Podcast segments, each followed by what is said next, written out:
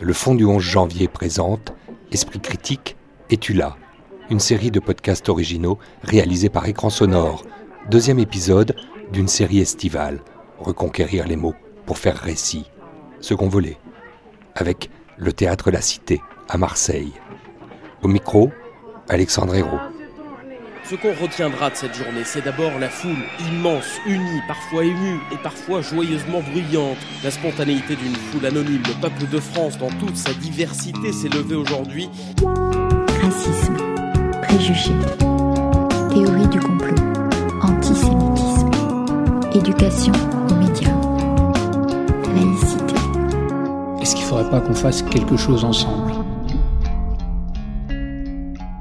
Départ pour Marseille. C'est un porte-bonheur, monsieur. C'est un petit chez Marseillais, voyez. Il faut le mettre dans la porte-monnaie ou faire un bijou, les femmes.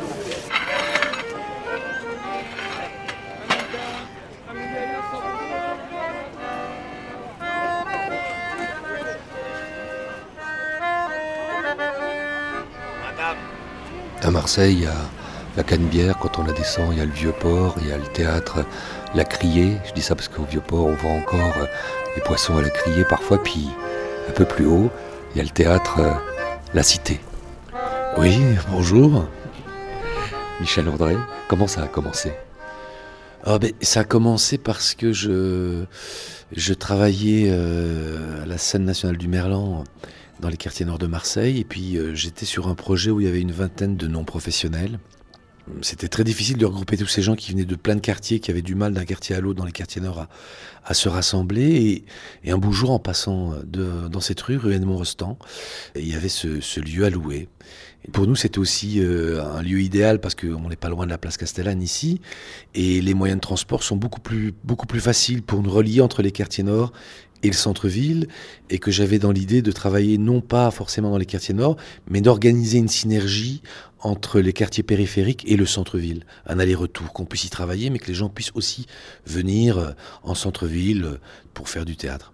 Mais c'est pas n'importe quel théâtre, puisqu'est est né ce projet des écritures euh, du réel, qui est une façon, euh, Michel André, que vous avez eu euh, comme un impératif de faire venir la vie sur les planches. Ben, oui, ça s'est fait progressivement, mais cette idée aussi de, de pouvoir inclure dans un spectacle la société civile, euh, elle nous apporte énormément. Et c'est un peu cette idée de ce théâtre de la relation, où ce qui nous rapproche, euh, ou ce qui nous éloigne, comment on peut s'interroger là-dessus. Ce que j'appelle moi souvent un théâtre de la réalité, comment on, participe à une exploration commune, et ce qui est posé euh, sur la scène, c'est aussi... Euh, la vie retravaillée, requestionnée dans la rencontre qu'on fait ensemble.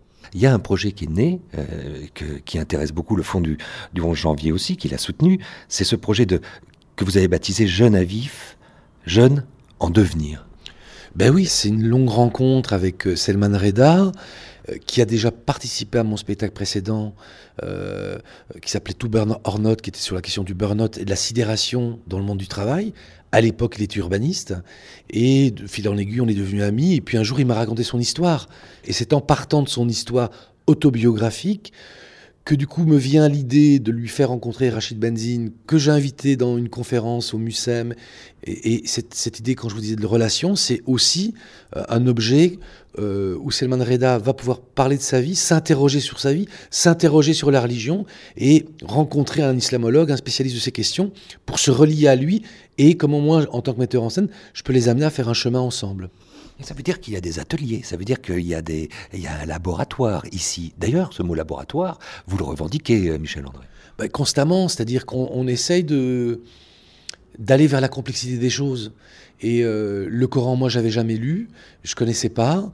Et, et, et, finalement, ensuite à ces attentats, je me suis dit, mais qu'est-ce que je peux faire en tant qu'artiste?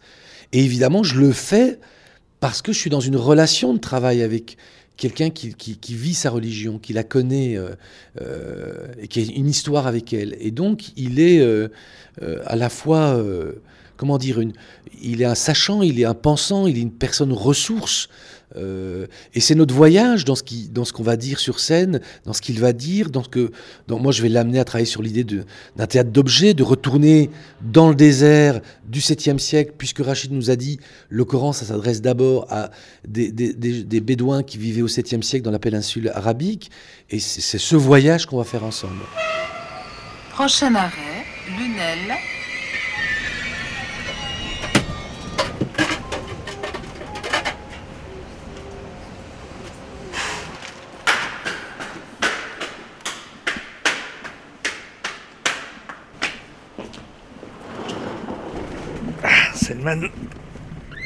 Bonjour. On se dirige vers le, lycée Louis Feuillade. Nous, on part, grâce à vous, Selman, sur, euh, sur une pièce. Ne laisse personne te voler les mots. Et on part dans l'histoire et dans l'anthropologie euh, du Coran, c'est-à-dire euh, au moment de son apparition au 7e siècle dans le désert d'Arabie occidentale. Un désert très particulier, un désert de cailloux, euh, où un certain nombre de tribus cohabitent les unes avec les autres. Et euh, c'est ça que je raconte un peu plus en détail dans, dans le spectacle.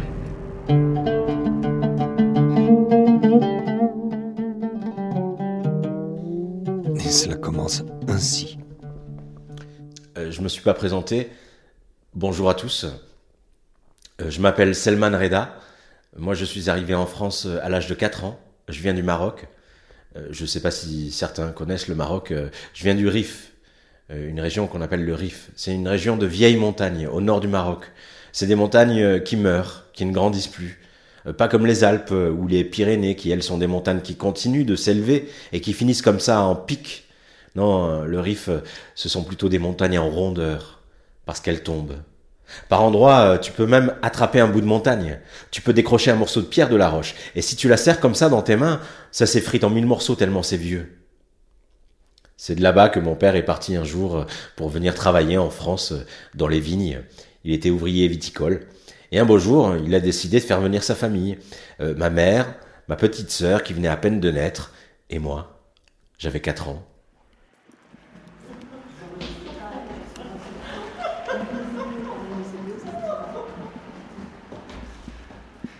Salman, il y a quelque chose dans ce, dans ce lycée Louis Feuillade qui peut rassurer tous ceux qui viennent le visiter. Enfin, j'imagine que c'est à destination des, étudiants, des élèves. C'est la déclaration des droits de l'homme et du citoyen qui s'affiche là sur le mur. Ah, ça, c'est une bonne idée, ça commence bien. Ah, c'est un texte euh, fondamental, je trouve. Euh, qu'on a tendance à, oublier un peu parfois, à oublier un peu euh, d'où il venait, pourquoi il était là, qu'est-ce qu'il signifiait pour les gens, qu'est-ce qui, quelles promesses on s'était faites à l'époque et quelles promesses on a peut-être oubliées aujourd'hui. Oui, mais c'est dans, cette, dans ce catéchisme-là républicain que l'on est euh, bien tanké et justement avec quelque chose d'intéressant, c'est que par votre biais, par ce spectacle à destination, cette adresse à destination des jeunes, on peut arriver dans ce temple de la laïcité à parler religion. Peut-être ce que les profs ont, de temps en temps euh, du mal à faire. Oui, je le rappelle assez souvent, euh, la laïcité, c'est aussi ce, qui permet de jouer ce genre de spectacle directement dans les bahuts, parce qu'on peut tout à fait parler des religions. Euh, la laïcité, c'est simplement, en en parlant, je ne dois pas favoriser une religion par rapport à une autre, dire du bien ou du mal euh, d'une religion et, surtout pas faire de prosélytisme. Mais euh, parler de manière sociologique, historique, anthropologique des religions, c'est tout à fait possible, bien sûr. Merci. Merci.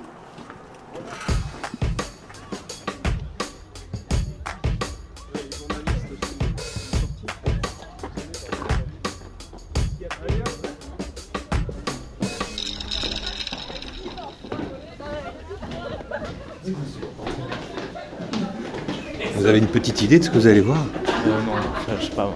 Rien.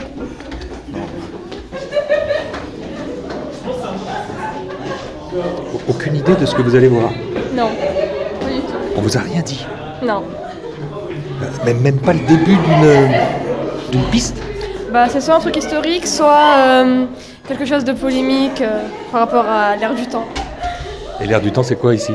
Bah, soit tout ce qui est avec euh, les problèmes islamiques ou euh, ce qui se passe dans d'autres pays, des trucs comme ça.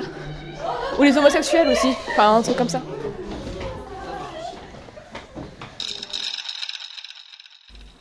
Et puis un jour, tout a changé. Aujourd'hui, j'ai 40 ans. Et 40 ans, c'est un âge qui vous permet d'avoir vu déjà pas mal de choses. Moi, j'ai vu la religion changer à l'intérieur de ma famille.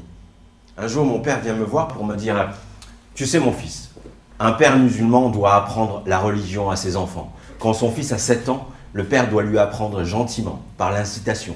Quand son fils a 10 ans, le père peut être plus sévère et il peut le frapper s'il le mérite. Et toi, mon fils, aujourd'hui, tu as déjà 12 ans. Alors tu as intérêt à m'écouter. Tu vas faire ce que je te demande de faire. À partir de ce jour-là, j'ai appris l'arabe pour pouvoir lire le Coran. J'ai appris des sourates du Coran par cœur pour faire les prières. J'ai appris à faire les prières, à faire les cinq prières par jour, à faire les prières à l'heure. Parce que mon père il me disait, une prière en retard, même de deux minutes, c'est 70 ans d'enfer. Et le mieux après, c'est d'aller faire ses prières à la mosquée. Alors parfois, je devais m'échapper du collège euh, entre midi et deux pour aller faire ma prière du vendredi à la mosquée. Papa, papa, euh, les profs, ils aiment pas que je sorte. Ne les écoute pas. Eux ne connaissent pas le chemin du paradis. Euh, très rapidement après ça, tout le temps libre qui me restait après l'école, le soir, les mercredis, les week-ends, les vacances, eh bien, je devais désormais le passer à apprendre la religion et le Coran. Tout le temps, tout le temps, tout le temps. Euh, m'inscrire dans un club de foot euh, ou simplement jouer avec des amis, c'était pas possible. Et puis surtout, euh, interdiction de regarder la télévision, interdiction d'écouter de la musique, interdiction d'avoir des copains qui n'étaient pas musulmans. Alors Jérémy, ciao Moi, très vite, j'ai trouvé ça un petit peu difficile, et voire même étouffant. J'ai commencé à écouter de moins en moins et à faire des bêtises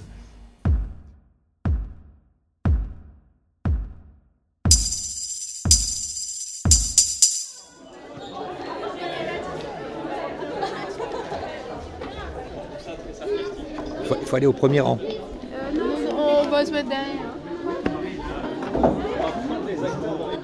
Vincent Lepoint, je suis proviseur du lycée.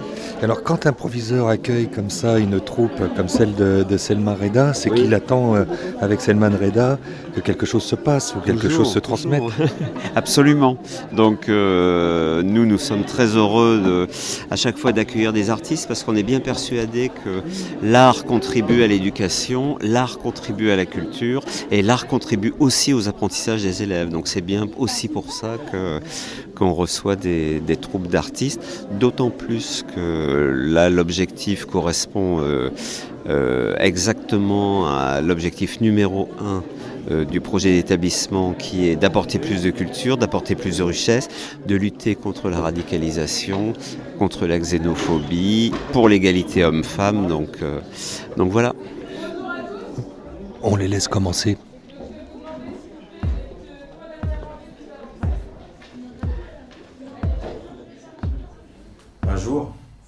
16 ans, je rentre à la maison, bizarrement mon père est déjà là, et tout de suite il me dit C'est toi qui as pris l'argent dans l'armoire?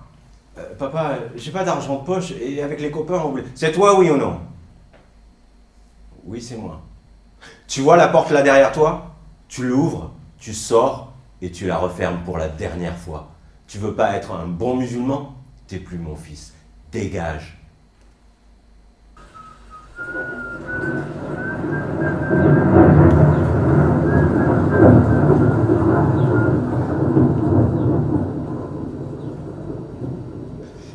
J'ai vécu six mois comme ça dans la rue, et un jour, euh, j'en ai eu marre de cette vie de SDF.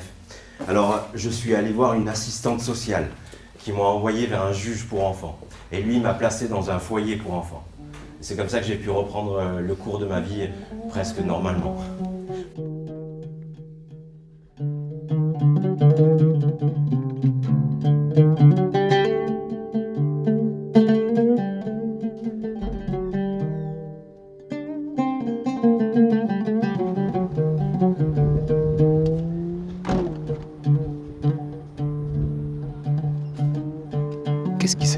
Alors le spectacle commence ainsi, mais peut-être vous pouvez nous le confesser.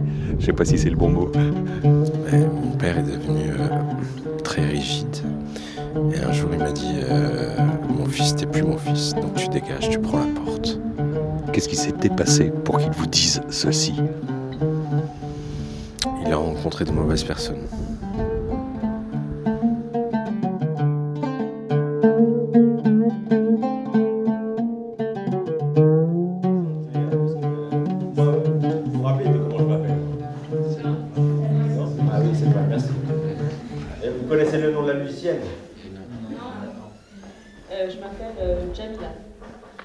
Jamila Levdiri. Un dernier applaudissement pour elle.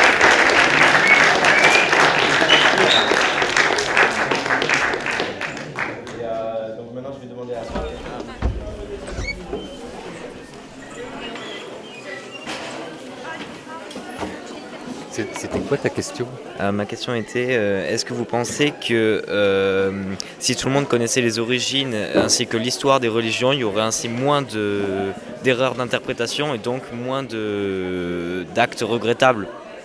Lire, c'est déjà interpréter. Alors forcément, les vieux textes, les textes sacrés par exemple, qui ont plusieurs euh, siècles, à ch- chaque époque, on va les réinterpréter. Des fois, c'est des, c'est des gens qui, pour des raisons politiques, vont l'interpréter dans le sens qui va euh, pour eux, c'est-à-dire de défendre quelque chose, et, parfois ça peut aller jusqu'à beaucoup de violence. Mais évidemment que euh, la majorité, quand même, elle cherche à vivre en paix avec les gens et que les réinterprétations qu'on fait à chaque fois, elles vont plutôt aller dans le sens pacifique dans toutes les religions.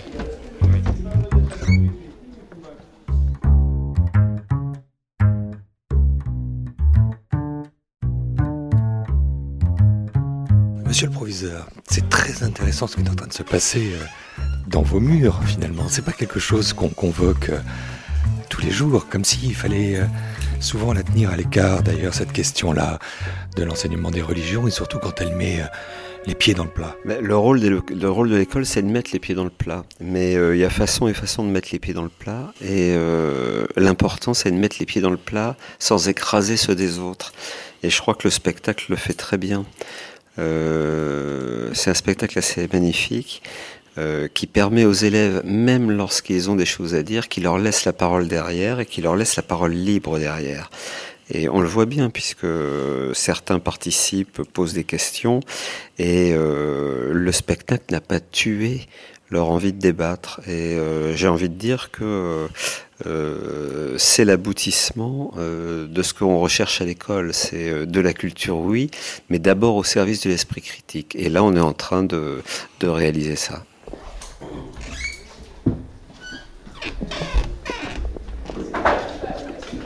On remballe. Certains diront jusqu'à la prochaine.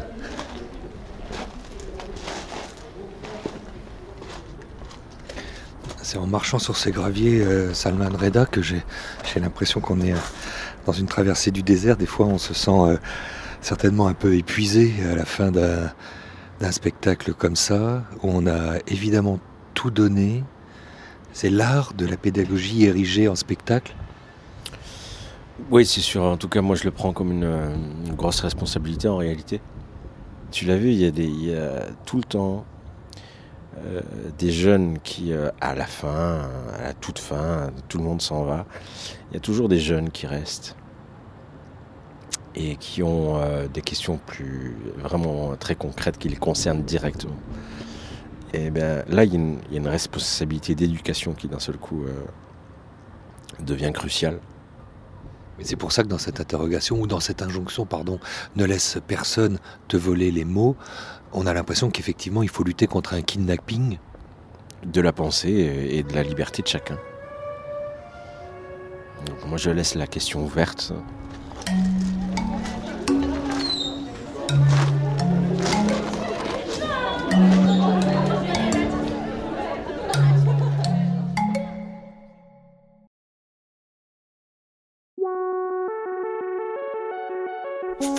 De ce deuxième épisode de cette série de podcasts produits par le Fonds du 11 janvier et réalisé par Écran Sonore.